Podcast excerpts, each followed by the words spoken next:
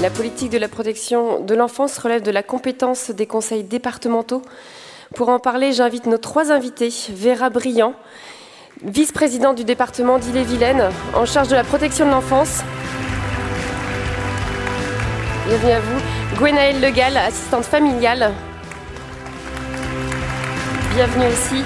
Elias Loufoque, auteur du livre Dans l'enfer des foyers, membre du Conseil national de la protection de l'enfance.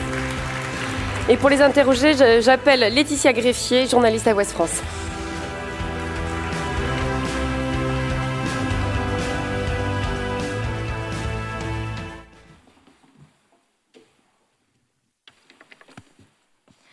Bonjour à toutes et à tous et merci de nous retrouver pour cette euh, table ronde de la deuxième journée des Assises nationales euh, de la citoyenneté. Euh, Caroline l'a dit euh, en, préambule. Selon les chiffres de l'Observatoire national de la protection de l'enfance, donc le nombre de mineurs qui bénéficient aujourd'hui d'une prestation ou d'une mesure relevant de la protection de l'enfance est estimé à 340 000 enfants. Euh, aujourd'hui, la protection de l'enfance relève de la compétence des conseils départementaux. Et je rappelle que la protection de l'enfance vise à, garantir la prise en compte des besoins fondamentaux de l'enfant, à soutenir son développement physique, affectif, intellectuel et social, et à préserver sa santé, sa sécurité, sa moralité et son éducation. Euh, je vais démarrer par euh, euh, Lies Loufoque, qui est euh, un ancien enfant placé, qui en a parlé dans un livre euh, co-signé avec Sophie Blandinière, qui s'appelle Dans l'enfer des foyers, où vous avez raconté votre parcours. Est-ce que vous pouvez nous rappeler votre parcours personnel?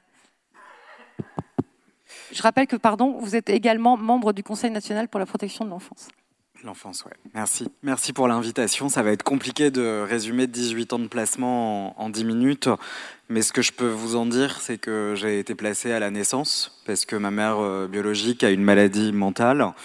Et, euh, j'ai été, euh, dès la naissance, en pouponnière et puis en famille d'accueil.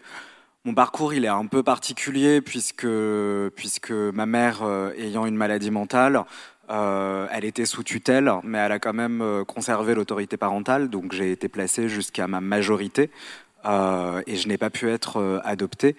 Et, et, mon parcours a été jalonné de beaucoup de ruptures, puisque j'ai fait quatre familles d'accueil, quatre foyers, avec les conséquences que cela entraîne évidemment, cette instabilité. Donc j'ai été dans une première famille d'accueil qui était extrêmement aimante, qui m'a apporté beaucoup d'amour jusqu'à l'âge de 4 ans, 5 ans à peu près. Et j'ai dû partir de chez elle parce qu'elle a déménagé dans le sud de la France pour des raisons professionnelles. Euh, elle avait fait la demande au service d'aide sociale à l'enfance de maintenir mon placement, mais dans le sud, puisqu'à cette époque, je ne connaissais pas ma mère. Et ça lui a été refusé parce que ma mère habitant en région parisienne, il fallait que mon lieu de placement corresponde à une zone géographique plutôt proche de chez elle. Et j'en suis parti euh, pour aller dans une deuxième famille d'accueil, donc pas très loin des Yvelines, puisque moi j'étais placé dans le département des Yvelines. Et donc euh, cette famille d'accueil, elle était euh, dans l'Eure-et-Loire. Et, c'était une famille d'accueil extrêmement maltraitante. Pendant deux années, les services de protection de l'enfance n'ont pas vu ce qui se passait pour moi. Je n'allais pas ni à l'école maternelle, ni n'avais le droit de sortir. J'ai été dans une pièce qu'on ne pourrait à peine qualifier de, chambre, puisqu'il n'y avait qu'un morceau de polystyrène sur le sol. Et il arrivait qu'elle me laisse parfois pendant plusieurs jours euh, muriner dessus ou euh, faire mes besoins euh, sur moi et qu'elle revienne au bout de plusieurs jours pour euh, me faire prendre des douches froides, des douches très chaudes. Enfin bon, donc c'était quelqu'un d'extrêmement de, maltraitant et méchant. Et il a fallu deux ans à mon éducatrice pour s'en rendre compte. Et j'en suis parti pour aller dans une troisième famille d'accueil.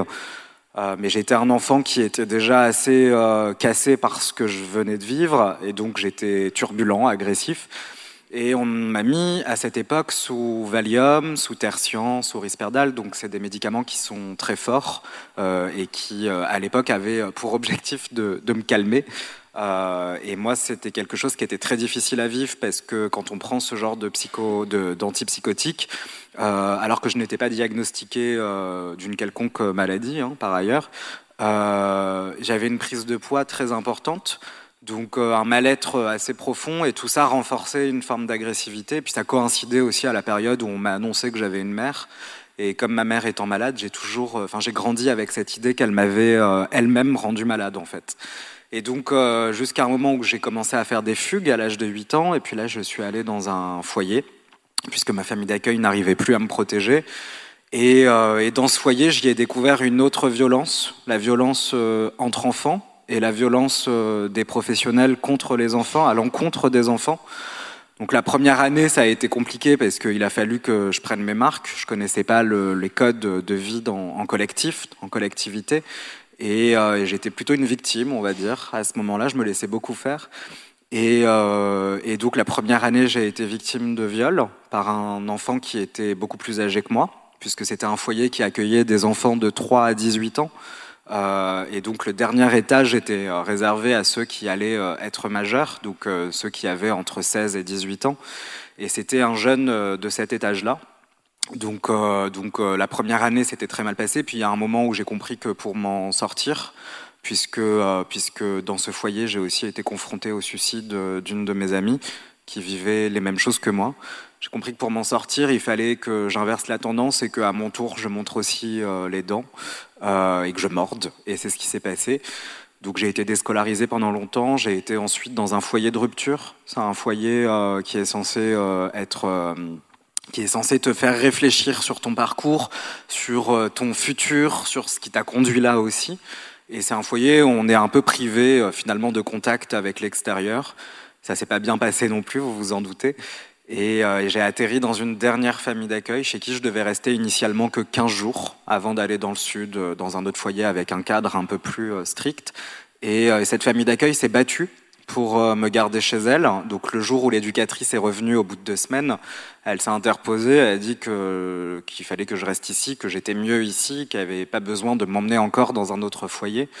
Et, euh, et donc euh, l'éducatrice a appelé son chef de service à ce moment-là, et son chef de service lui a dit que lui a dit, je cite, bah pour une fois que quelqu'un veut bien de lui, t'as qu'à le laisser là-bas.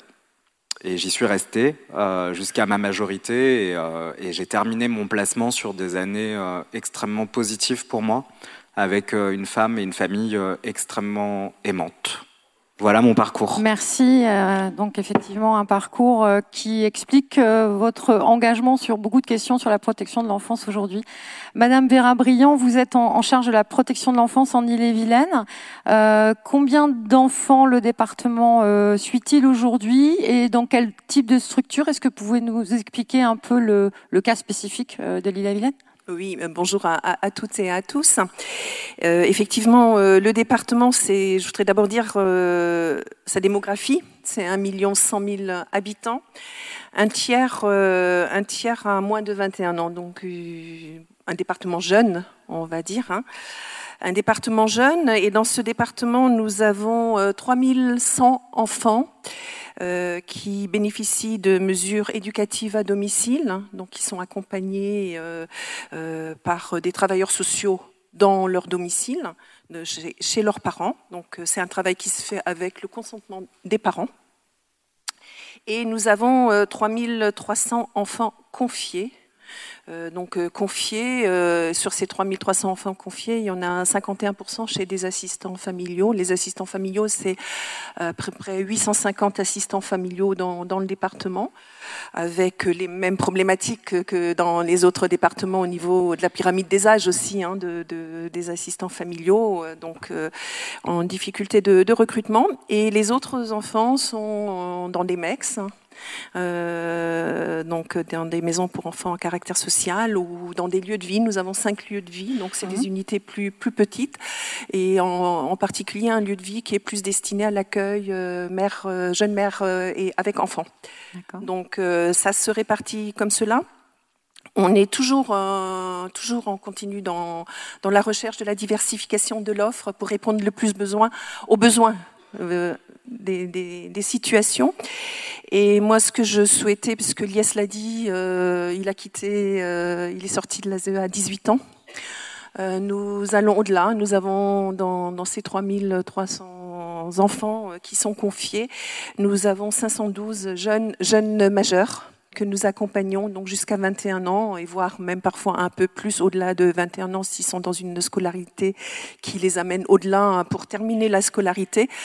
Et, euh, dans ces 3300 enfants confiés, il y a 675 mineurs non accompagnés. Donc ce sont des, des, jeunes euh, d'origine étrangère, euh, coupés, de tout lien familial, donc qui sont reconnus mineurs, qui sont accueillis dans notre département. Et dans ces 675 ménages, j'aime bien le souligner aussi, nous avons 226 majeurs. Nous ne les mettons pas mmh. forcément à la porte à 18 ans. Nous allons, dans la mesure où il y a un projet éducatif, il y a un projet de vie derrière, nous essayons d'être là.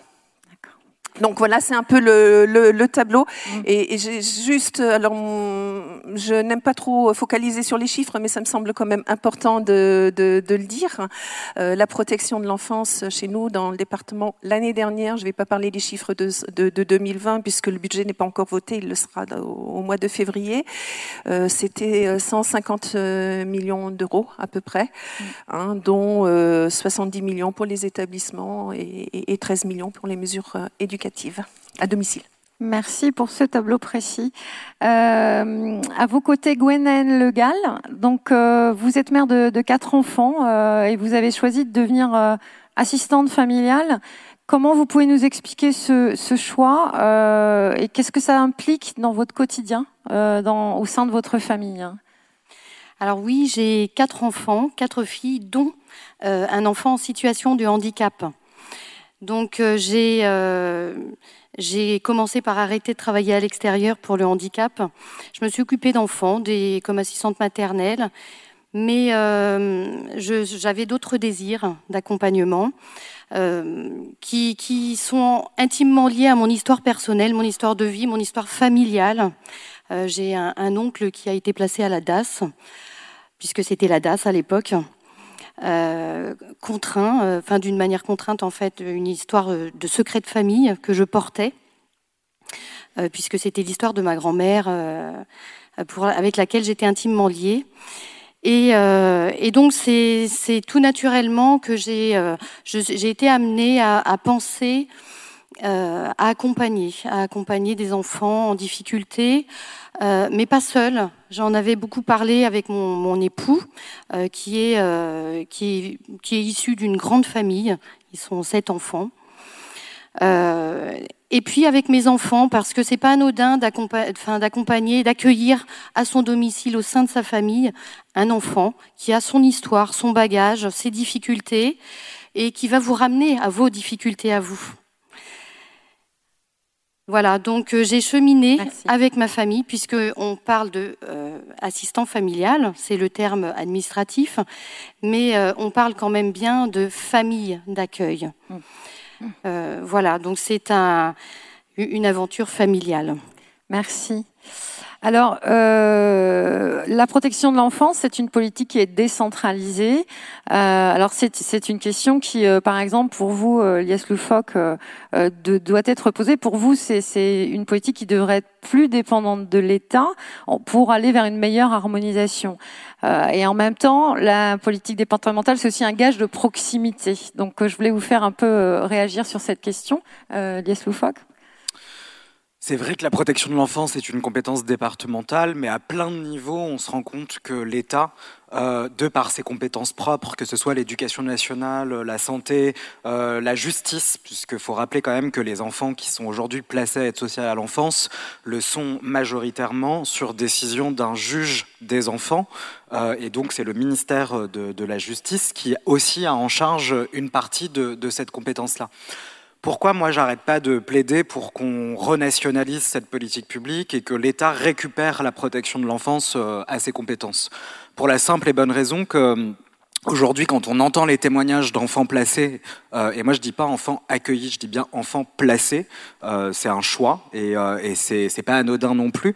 C'est parce que on nous met quand même euh, essentiellement là, enfin de plus en plus, en tout cas, on a cette logique euh, gestionnaire euh, qui, qui, pèse sur la protection de l'enfance et qui fait que on nous met là où il y a de la place, c'est pas forcément là où les personnes sont susceptibles de répondre à nos besoins. Donc ça, c'était ma petite ma petite parenthèse, mais on se rend compte dans les témoignages d'enfants placés, euh, qu'ils aient été placés à la DAS ou qu'ils aient été euh, placés à l'assistance publique ou à l'ASE, qu'il y a énormément de similitudes dans les récits, qu'il y a énormément de similitudes dans les problématiques rencontrées à un moment donné dans le parcours. Beaucoup de violence, par ailleurs, de violence euh, institutionnelle. Des enfants placés sont parfois violés dans des foyers, parfois maltraités par des éducateurs ou par des familles d'accueil. Ça fait quand même des dizaines et des vingtaines d'années qu'on en parle, et aujourd'hui, pas grand-chose a évolué. Pas grand-chose a évolué pourquoi? Parce qu'on a 101 départements en France et que chaque département aujourd'hui peut administrer son territoire comme il comme il l'entend, comme il le souhaite, et peut aussi décider, euh, pour les sujets qui touchent à la protection de l'enfance, euh, ce qu'il compte faire, ce qu'il compte mettre en œuvre. Et on a très peu d'homogénéisation finalement sur le territoire national des dispositifs qui seraient des dispositifs euh, adaptés aux enfants, innovants, etc.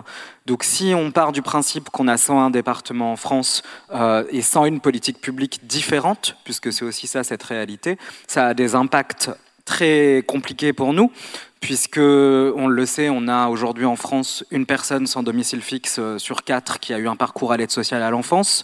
En Bretagne, il y a des contrats jeunes majeurs jusqu'à 21 ans. Dans d'autres départements, il n'y en a plus. Il faut savoir que les contrats jeunes majeurs ont baissé euh, de 6% en une année, ce qui, ce qui n'est pas anodin.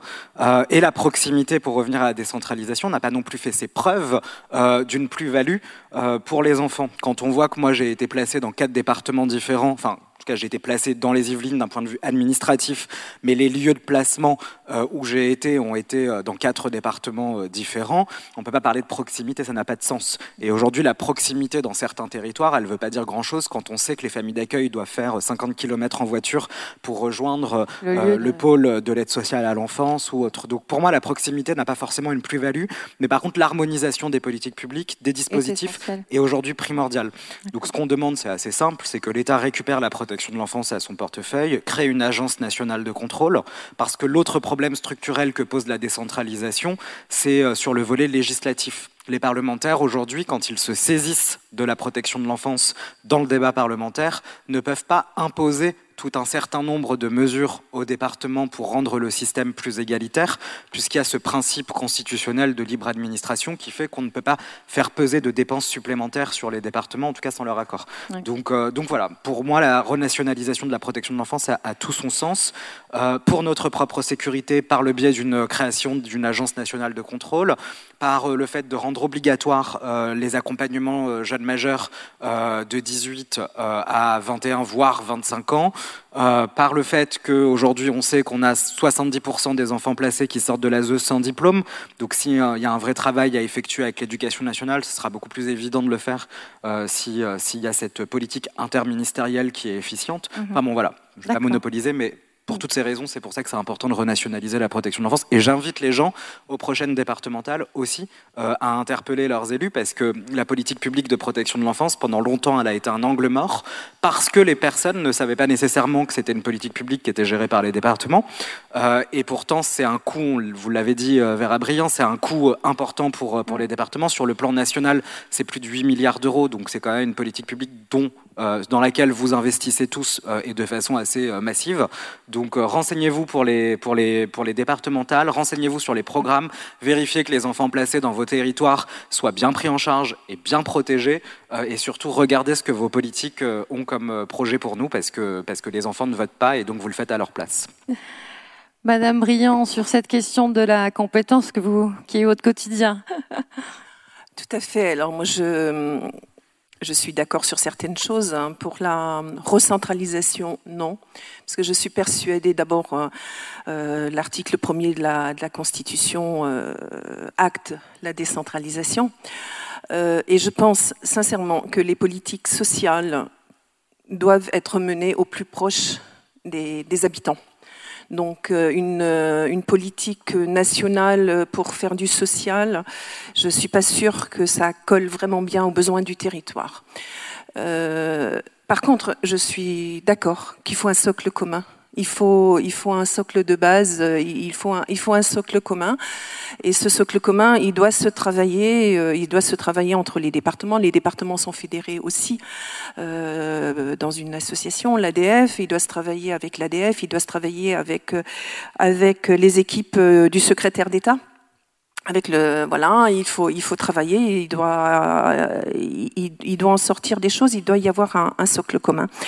Euh, par contre, euh, et effectivement, euh, Lies Loufoque l'a dit, c'est pas que la protection de l'enfance, c'est pas que le département, il y a d'autres acteurs qui interviennent et, et parfois euh, la protection de l'enfant, c'est le dernier rempart, parce que tout, tout le reste euh, ne peut pas répondre à la hauteur des, des besoins qui, qui, sont énormes, et euh, que ce soit au niveau de l'éducation nationale que, et que ce soit au niveau de la santé. C'est un, c'est un sérieux problème aussi qu'il qui fait voir, et, et donc nous sommes souvent hein, le, le, dernier maillon à intervenir et, et à essayer de, de, faire au mieux. Je, je, je, je dirais, on peut toujours faire mieux. J'essaye de faire le, mieux possible, effectivement. Euh, donc, euh, mais par contre, moi, je pense que Lias Loufoque parlait de l'angle mort. Euh, moi, je voudrais rappeler que Laurence Rossignol a tout fait pour sortir la protection de l'enfance de l'angle mort des politiques publiques. Hein. Elle, a, elle a fait un sérieux boulot et grâce à elle, on a quand même avancé et l'enfant a été replacé au centre des préoccupations et le travail qui a été fait sur les besoins fondamentaux de l'enfant particulièrement important. Donc euh, c'est à nous, c'est au département de, de s'en emparer. Euh, bien sûr, euh, c'est perfectible, notamment dans la mise en place des projets pour l'enfant. Alors nous, on l'appelle en Ille-et-Vilaine le projet pour l'enfant et sa famille. Il faut qu'on arrive à le déployer davantage euh, que, que, ça se fait actuellement, mais c'est en cours de, de, de, de, travail. Et moi, je, je, suis très attachée depuis le début du mandat et, et je pense euh, qu'on fait du bon boulot dans le cadre de l'Observatoire départemental de la protection de l'enfance, parce que cet observatoire, ça veut bien tout dire, observatoire, c'est connaître les besoins du, du territoire, euh, euh, dans le cadre de, de groupes de travail et dans le cadre de projets, faire avancer les choses au plus proche des besoins. Et tout à l'heure, nous en échangions en, aparté avec Lies. Euh, moi, ce qui m'importe et, qui est un peu mon dada, et euh, j'espère qu'on arrivera à avoir cette représentation avant la fin de mon mandat, euh, c'est la représentation des, des, anciens enfants placés, parce que j'aimerais bien entendre leur voix, j'aimerais bien avoir leur avis sur, et j'aimerais bien entendre aussi leurs propositions. Ça, c'est un peu le maillon manquant, mais dans cet observatoire, nous avons aussi des représentants de famille. Hein, nous avons, voilà, et je, suis vraiment euh, très, très, très attachée. Il y a, et il y a eu, au cours de l'année 2019, il y a eu euh, tout un tas de travaux qui se sont faits euh, au niveau national, dans lesquels nous étions représentés et notamment des travaux où nous étions très assidus dans le cadre de la démarche de consensus autour du, placement euh, familial, du, placement euh, euh à, domicile, de, l'accueil à domicile. Et, là, nous avons, nous, nous, sommes très engagés et nous sommes donc nous avons la visite. Ça a été dans vos colonnes ce matin, la, visite du, secrétaire d'État Adrien Taquet lundi.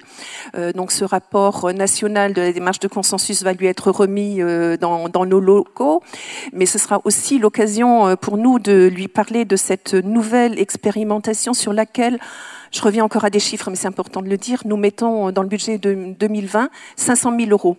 Euh, 500 000 euros pour travailler autrement euh, dans l'accompagnement à domicile. Ça s'appellera la mesure unique. Et euh, pour mieux euh, adapter nos interventions, moduler les interventions en fonction des besoins. Donc on est toujours, la proximité de terrain permet cette innovation. Merci. Madame Le Gall, vous avez un, avis sur cette question, vous? Alors moi j'entends bien effectivement euh, recentraliser pour que les, chaque enfant ait euh, les mêmes chances.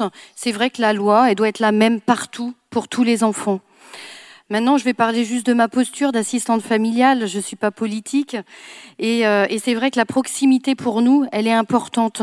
On a besoin d'être en lien euh, direct euh, avec les services. On a besoin d'être épaulé. On a besoin de travailler en équipe euh, pour choisir les, les, le, le, meilleur moyen d'accompagner les enfants et pour pas être dans la maltraitance.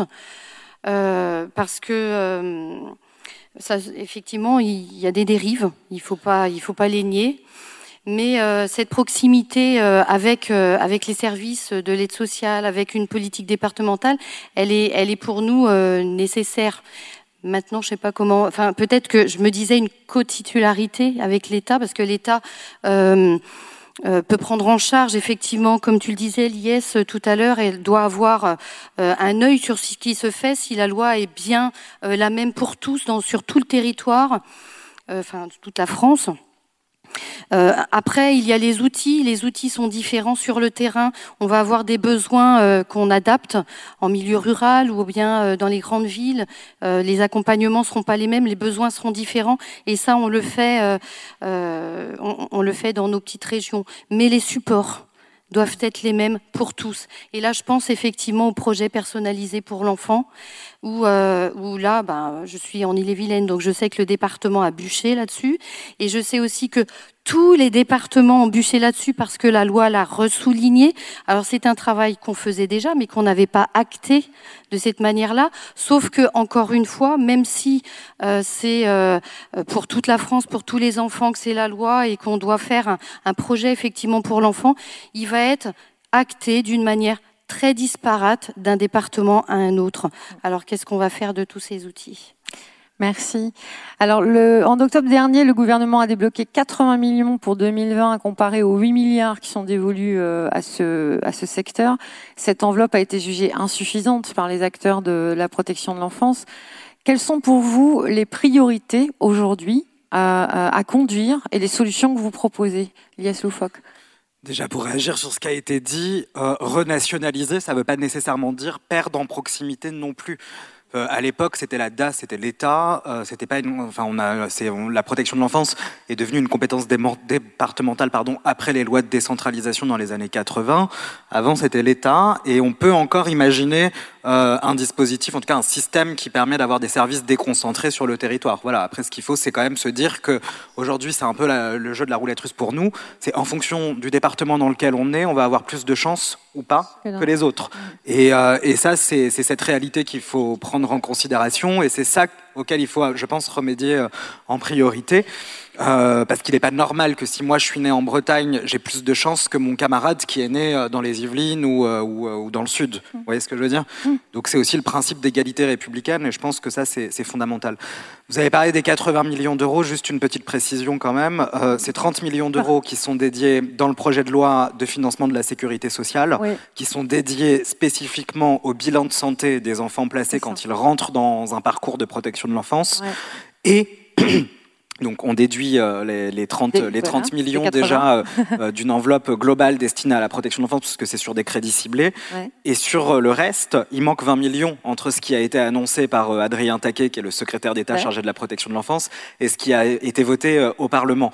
Donc c'est 20 millions qui n'ont pas été votés par le Parlement, donc il a fait des annonces budgétaires qui ne correspondaient pas aux arbitrages qu'il avait reçus de la part du Premier ministre sur ses finances. Donc déjà, on a quand même préciser. un gros problème.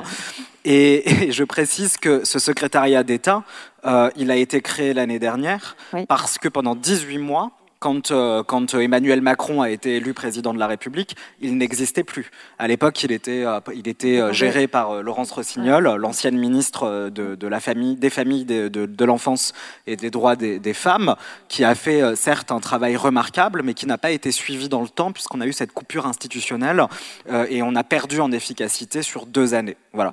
Donc ça, ça je trouvais important aussi de le redire que ce ministère, il n'a il a pas vécu sur tout ce laps de temps mm. et qu'on l'a perdu et il a fallu se battre pour le, pour le réobtenir. Depuis, parce que ça fait un an que notre ministre a été euh, nommé, euh, qu'est-ce qui s'est concrètement passé? Bah, Pas grand-chose. Euh, malheureusement, moi, c'est vrai que je suis assez critique sur son action, puisqu'on avait des attentes très fortes euh, le concernant les 80 millions euh, d'euros annoncés euh, et après tout le bisbis qu'on a pu voir dans le cadre de l'examen au Parlement des projets de loi de finances, évidemment me conforte dans mon sentiment de colère vis-à-vis -vis de lui.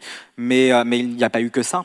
Il y a eu l'examen euh, en début d'année d'un texte au Parlement sur les jeunes majeurs, puisque je l'ai rappelé tout à l'heure, une personne sans abri sur quatre dans notre pays est un ancien enfant placé. 70% des enfants de l'aide sociale à l'enfance sortent du dispositif sans aucun diplôme, donc avec un réel problème euh, euh, d'insertion euh, et de, voilà d'inscription même dans la société. Donc on avait euh, voulu une loi pour rendre obligatoire la continuité de protection après 18 ans, comme le fait votre département, mais pour tous les les départements. Et, euh, et malheureusement, on ne l'a pas obtenu. Euh, le gouvernement a déposé des amendements sur le texte, sur quasiment tous les articles d'ailleurs, euh, et ils ont empiré la situation puisqu'ils ont créé une condition de temporalité de prise en charge à l'aide sociale à l'enfance pour être protégé au-delà de 18 ans qui n'existait pas avant. Je ne vais pas rentrer dans des détails trop techniques, mais on s'est quand même bien fait avoir là-dessus.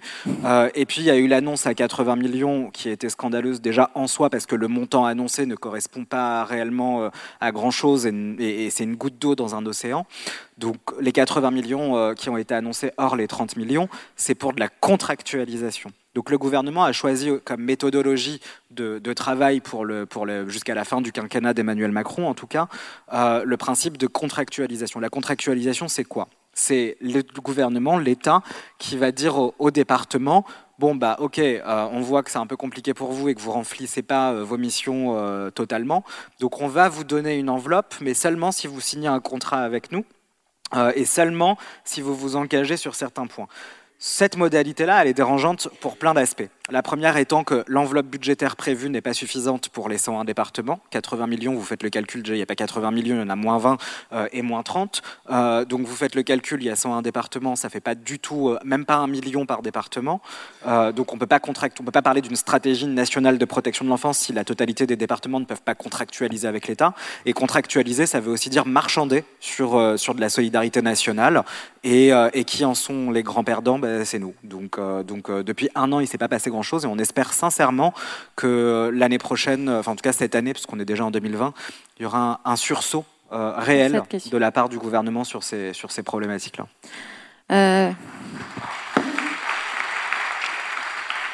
Ferra Briand sur, sur cette question d'enveloppe et sur vous, les priorités que vous voyez à financer aujourd'hui?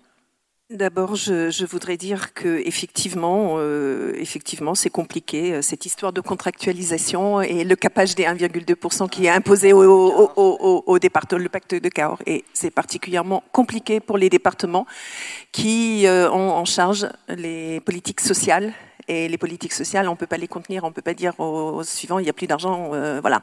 Donc, euh, euh, et comme je vous disais, pour la protection de l'enfance, nous sommes un département jeune, donc forcément, enfin, puis, c'est pas la même chose pour l'accompagnement du vieillissement, du handicap et de l'insertion. je ne reviendrai pas sur tout ce que l'IS a dit et que je ne peux que approuver.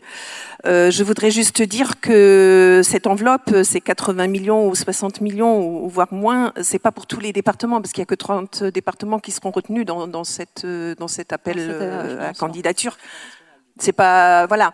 Donc, euh, je crois savoir aujourd'hui qu'il y a eu 62 réponses euh, qui ont été reçues. On saura au, au mois de février, début février, ce qui en est vraiment. Toujours est-il que nous aussi, nous nous nous sommes inscrits là-dedans parce que c'est ce jeu-là. Hein, euh, euh, si voilà, nous nous sommes inscrits là-dedans euh, pour pas pour imaginer des actions nouvelles.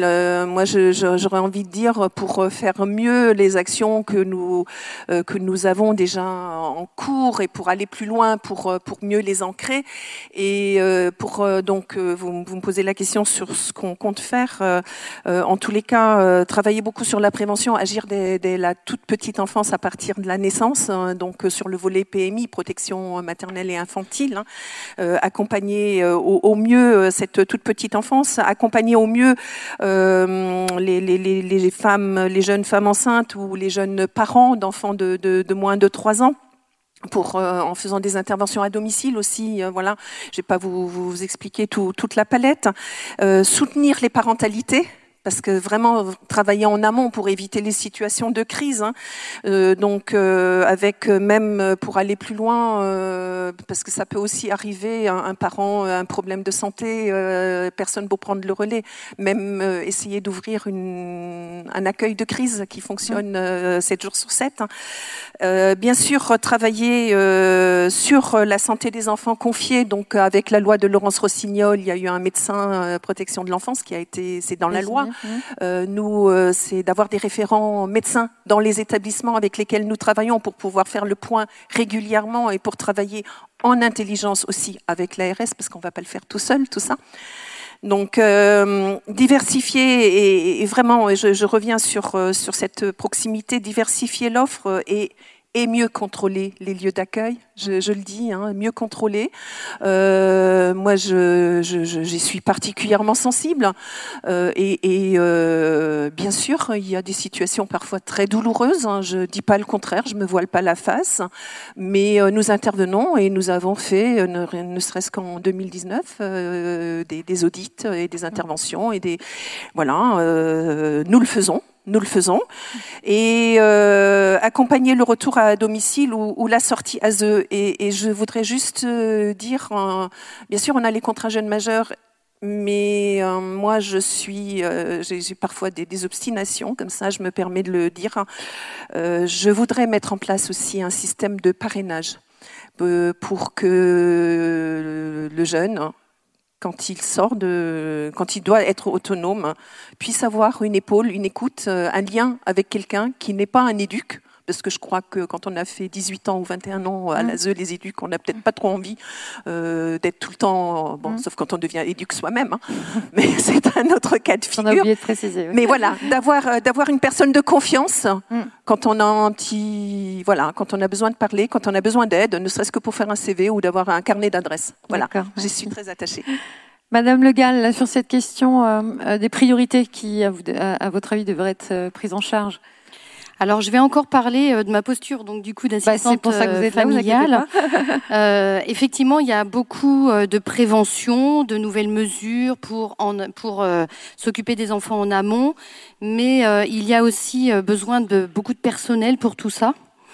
Euh, donc on travaille aussi avec, euh, euh, pas que nous, enfin avec le, la PAS, etc., des intervenants. Donc, mais euh, on s'aperçoit, nous, sur le terrain, qu'il y a aussi euh, de plus en plus de problématiques et euh, des problématiques de plus en plus complexes qui ont besoin d'une prise en charge pluridisciplinaire.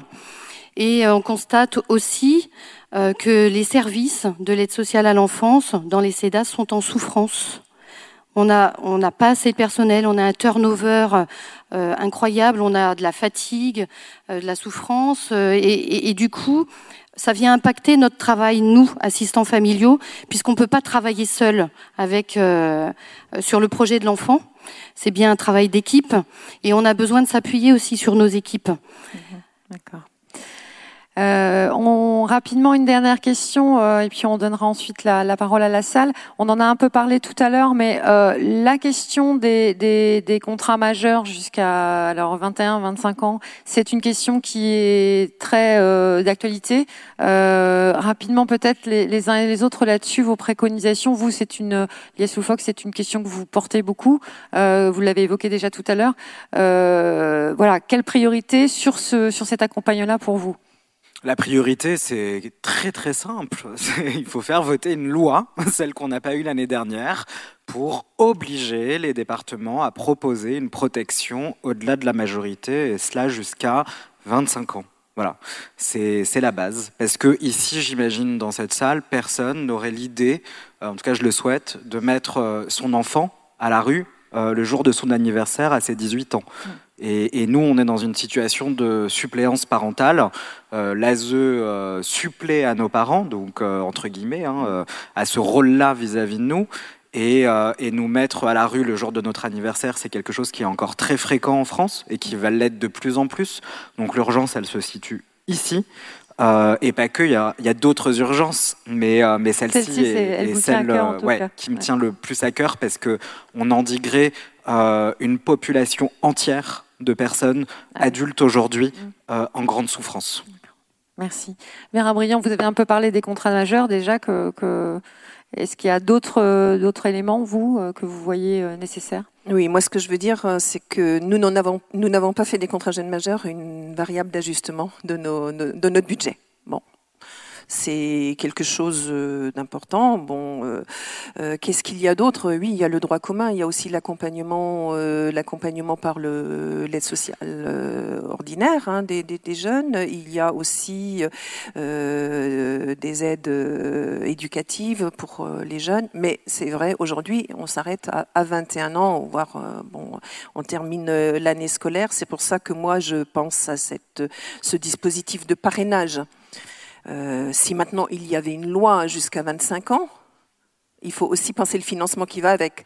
Parce que voilà, on ne peut pas, on ne pourra pas aller jusqu'à 25 ans euh, dans les mêmes dispositifs budgétaires. Hein. Mm. Voilà, tout, tout, tout a un coût euh, euh dans la mesure où, où, où c'est fléché.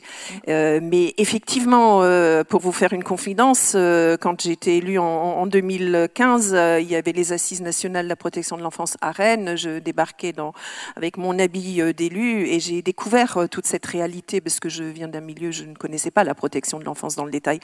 Et, effectivement, je vous rejoins, euh, je rejoins Lies. Euh, voilà, 21 euh, ans, 18 ans, c'est particulièrement jeune. 21 mm. ans, on mm. est encore jeune. Mm. Et, donc, je pense que moi, je suis attachée à ce dispositif aujourd'hui, à ce dispositif de, de parrainage et de solidarité. Et je, je, ne désespère pas, ça va se mettre en place, puisqu'on a réussi à le mettre en place pour les mineurs non accompagnés. On, a, on a monté ce dispositif nous avons aujourd'hui des familles solidaires, une dizaine de familles qui accueillent les jeunes chez elles, mm. mais une soixantaine de familles de parrainage qui s'engagent auprès de ces jeunes mm. pour, pour que ces, jeunes puissent mieux prendre racine dans notre société. Donc, pour l'instant, moi, j'en reste là, puisque moi, je dis s'il y a une loi, je demande le financement. Vous vouliez réagir, M. Euh, Monsieur Loufoque Cette question du financement, elle est très intéressante en fait, parce qu'elle illustre parfaitement euh, ce dans quoi nous sommes pris aujourd'hui dans les débats politiques quand on vient de l'ASE. On a d'un côté les départements qui nous disent moi c'est simple, je veux bien des nouveaux droits pour les enfants placés. D'ailleurs, ce serait formidable parce qu'on reconnaît une situation de crise. Donc ça, il n'y a pas de souci. Mais du coup, disent à chaque fois, mais par contre, il faut que l'État paye.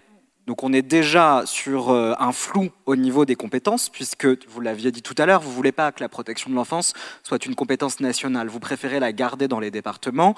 Vous ne voulez pas que l'État reprenne à sa charge cette politique publique. Mais vous attendez de l'État un financement sur ce qui incombe à vos missions.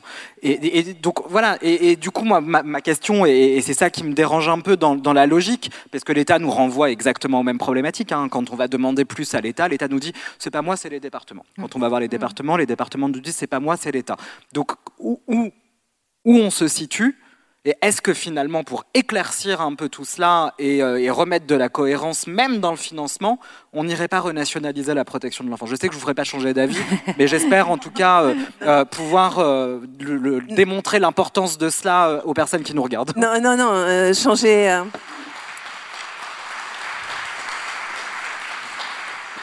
Ne, me faites pas dire ce que je n'ai pas dit. Si, si l'État aujourd'hui nous demande de remplir de nouvelles missions, aujourd'hui nous remplissons nos missions en protection de l'enfance, la majorité est à 18 ans. Nous allons jusqu'à 21.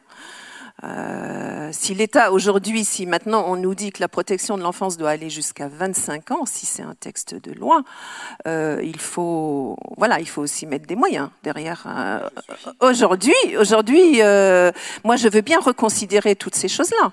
Je, je, je veux complètement. Aujourd'hui, moi, je ne demande, je ne demande rien. L'État, je m'inscris dans les appels à projets, je m'inscris, euh, voilà. Euh, nous accompagnons les MNA, nous faisons. Euh, tout à l'heure, nous en avons parlé. Nous faisons tout ce qu'il faut pour qu'il n'y ait pas de jeunes accueillis à l'hôtel hors euh, période d'évaluation.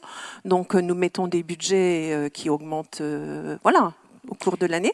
Mais voilà, chacun sa responsabilité. Bon, on vous, on vous mettra pas d'accord. Euh, juste une dernière question à Madame Le Gall, s'il vous plaît. Moi, j'ai une question à vous poser.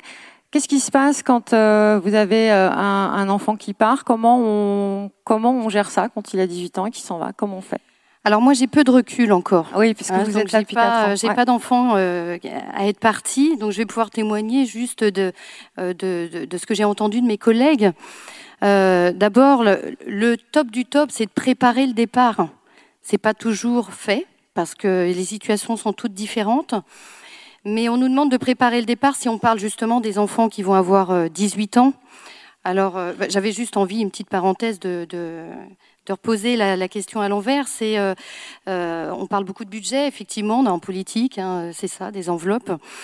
On investit dans, ces enfants qui sont notre société de demain jusqu'à 18 ans, puis après on fait quoi? On va pas quand même investir 18 ans et puis pouf, plus rien c'est un peu euh, voilà, faudrait, faut vraiment y réfléchir. Euh, moi, je me vois pas laisser effectivement mes enfants à 18 ans. Euh, on n'est pas, enfin voilà, ils sont pas encore assez solides. il leur est demandé aussi de réfléchir à leur projet de vie, mais est-ce que ils sont encore, ils ont la maturité et en plus de leur bagage à travailler, à, à avoir un réel projet de vie? Voilà, tout ça, ça se travaille beaucoup. Et donc voilà, on va nous nous demander de travailler là-dessus et parfois, euh, si l'enfant n'est pas en capacité d'écrire son projet, de faire un petit courrier, euh, eh ben on fait quoi? Donc on est assez démunis. Mais euh, ce que je peux dire, c'est que de nombreuses familles d'accueil ne lâchent pas les enfants comme ça. Même s'ils n'en ont plus la charge, ces enfants-là vont aller à la source, en fait, là où ils peuvent retrouver une écoute, une oreille, une épaule, quelque chose de solide qui va les rassurer. Et du coup, euh, il rappelle, même parfois euh, des mois ou des années après, même après une rupture fracassante, parce que euh, arriver à 18 ans, c'est angoissant, ça fait peur. On peut l'entendre, on peut essayer de le comprendre.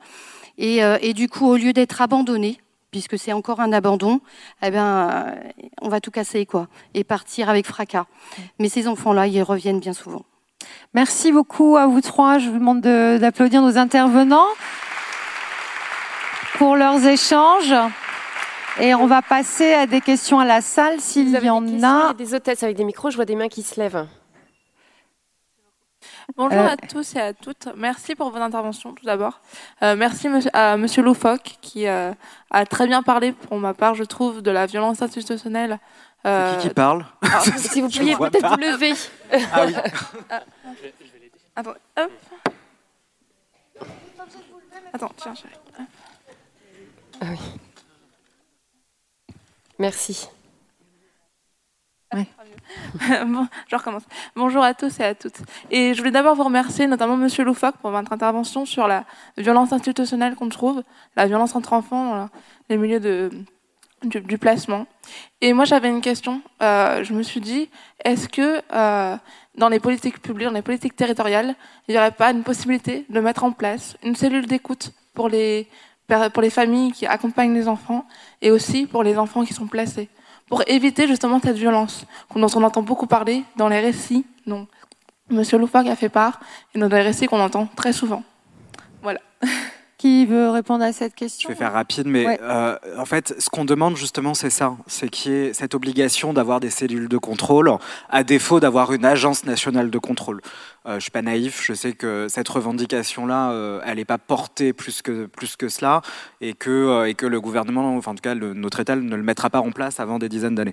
Mais en tout cas, qu'il y ait cette obligation pour les départements d'effectuer des contrôles, et si, parce qu'ils peuvent pas être partis, jugés partis hein, dans certaines situations, quand c'est des foyers départementaux, c'est compliqué de dire aux départements, vos foyers, faut, faut les, faut les inspecter, et, et, voilà, donc faut que ce soit indépendant aussi. Enfin, faut qu'il y ait une certaine transparence qui n'existe pas partout aujourd'hui. Certains départements ont décidé d'investir dans ces, cellules-là et d'autres ont fait le choix de ne pas investir et de ne pas les créer. Voilà, donc ça c'est une réalité. Après, sur la prévention des violences, euh, ça me semble être la moindre des choses aussi que le que l'État se, se, réinvestisse dans cette problématique-là par le biais des préfets. Ce qu'on oublie de dire, c'est que les préfets ont aussi un rôle euh, de ferme, enfin un rôle de police entre guillemets hein, pour la vie institutionnelle des foyers euh, en protection de l'enfance. Ils peuvent décider de les ouvrir, ils peuvent décider aussi de les fermer. Euh, et ça, les préfets sont très peu mobilisés euh, sur ces sur ces problématiques-là. Donc, il va falloir vraiment mettre le paquet là-dessus. Et enfin, créer un cadre euh, pour libérer la parole des personnes qui sont placées, des enfants qui sont placés ou des personnes qui ont été placées, c'est fondamental. En Gironde, qui est un département qui avait été tristement mis en lumière dans un documentaire sur euh, les violences euh, faites aux enfants placés, ils ont créé le Conseil départemental des jeunes de la protection de l'enfance. On pourrait penser que c'est un truc de plus qui se rajoute à la longue liste des conseils, mais là-bas, ils le font vivre. Ils ont investi du budget, ils ont investi de la présence du personnel, et les enfants sont élus dans les foyers et portent une vraie voix. Et euh, moi, j'ai assisté à plusieurs de la réunion et c'est très fort parce que beaucoup de choses se disent là-bas. Et, euh, et, je pense que si les départements pouvaient prendre cet engagement-là de faire participer les jeunes euh, à l'évolution des politiques publiques et en créant des cadres qui permettent de recueillir leurs paroles, ça permettrait aussi de faire avancer le dispositif. C'était peut-être la réponse, Mme Oui, je, je suis tout à fait d'accord hein, euh, avec ce que, ce que dit Ilias Loufoque et je suis, je suis attachée à cette. Euh, je pense qu'elle est importante, cette parole euh, des jeunes. Cette parole, euh, elle, est importante. Euh, je ne remets par contre pas du tout en question euh, le travail des, professionnels, que ce soit des assistants familiaux ou des, personnes qui travaillent dans, les services et les établissements, qui font un travail remarquable, un, travail difficile. Mais effectivement, je, pense qu'il faut qu'on entende tout, toutes les paroles, toutes les voix. Et euh, pour, euh, pour rebondir sur quand il faut fermer, ça nous est arrivé. Hein, ça nous est arrivé de fermer. Hein, euh, ça nous arrive de faire des inspections. Ça nous arrive de faire intervenir des cabinets euh, indépendants pour, pour aller voir. c'est voilà, je pense que c'est nécessaire et c'est c'est salutaire. C'est si on veut que tout fonctionne bien, nous avons cette responsabilité et on ne peut que travailler dans de la bienveillance là-dessus, juste pour préciser, parce que je pense qu'il y a beaucoup de gens ici, peut-être, qui ne connaissent pas vraiment ce qu'est la protection de l'enfance en France. Euh, il y a aussi un, autre, un autre problème qu'il faut vraiment euh, faire euh, évoluer pour plus de protection, c'est les normes d'encadrement. Parce que quand vous mettez vos enfants aujourd'hui dans des centres de loisirs ou dans des centres d'animation, dans des colonies de vacances, etc., la loi, elle protège votre enfant, elle protège votre enfant parce qu'il a des droits et c'est évident, mais elle protège aussi votre enfant parce qu'elle va fixer des normes d'encadrement. Elle va dire il faut un professionnel diplômé pour un certain quota d'enfants euh, en présence sur le lieu. En protection de l'enfance, ces normes ne s'appliquent pas. Ça veut dire qu'on peut avoir dans les établissements des personnes qui ne sont pas formées, qui ne sont pas diplômées et qui travaillent quand même avec euh, les enfants placés. Donc ça crée aussi des dysfonctionnements qui sont euh, très importants. Donc la loi, elle doit fixer ces, ces normes d'encadrement-là. Madame Briand, vous voulez compléter je, je, On aura une seule question ensuite parce que le temps passe. Pardon, je me, je me permets quand même de, de rebondir hein, parce qu'on a en tête euh, cette euh, émission de l'année dernière. Hein euh, du, du, du, centre de l'enfance de l'année dernière, je peux vous dire que nous, ça nous a secoué, ça nous a remué. Euh, nous avons réagi. Un documentaire hein, qui avait été voilà, qui été tourné en Gironde. Euh, nous nous sommes retournés vers euh, tous nos, nos partenaires, nos opérateurs. Hein. Nous avons demandé vraiment euh, à voir exactement euh, pour être sûr de ne pas être passé à côté de quelque chose sur les qualifications, sur le personnel, etc. Il y a quelques-uns qui sont dans la salle, ils ils s'en souviendront. Mais euh, voilà, c'est quelque chose, effectivement, on ne peut pas se le permettre, hein. même si les métiers, même si c'est tendu dans les recrutements dans les métiers. C'est aussi quelque chose qu'il faut savoir. On ne recrute pas si facilement que ça. Pardon. Vous vouliez compléter, Madame Le oui, Je voulais juste compléter parce que Madame parlait également de, des assistants familiaux. Est-ce qu'il y a une écoute aussi pour eux? Euh, Je voulais juste souligner qu'au département d'Ille-et-Vilaine, nous avons une, la possibilité d'aller rencontrer une psychologue de notre propre chef. Alors bien sûr, il faut se saisir de cela parce que oui, les situations des enfants euh, peuvent venir nous bousculer et euh, il faut pas, il faut pas rester euh, là-dessus pour ne pas rentrer effectivement dans de la maltraitance nous-mêmes et et nous avons cette, euh, cette possibilité-là d'aller euh, comme une bulle d'oxygène, en fait, de, pouvoir parler euh, de ces situations-là sans passer par la voie hiérarchique.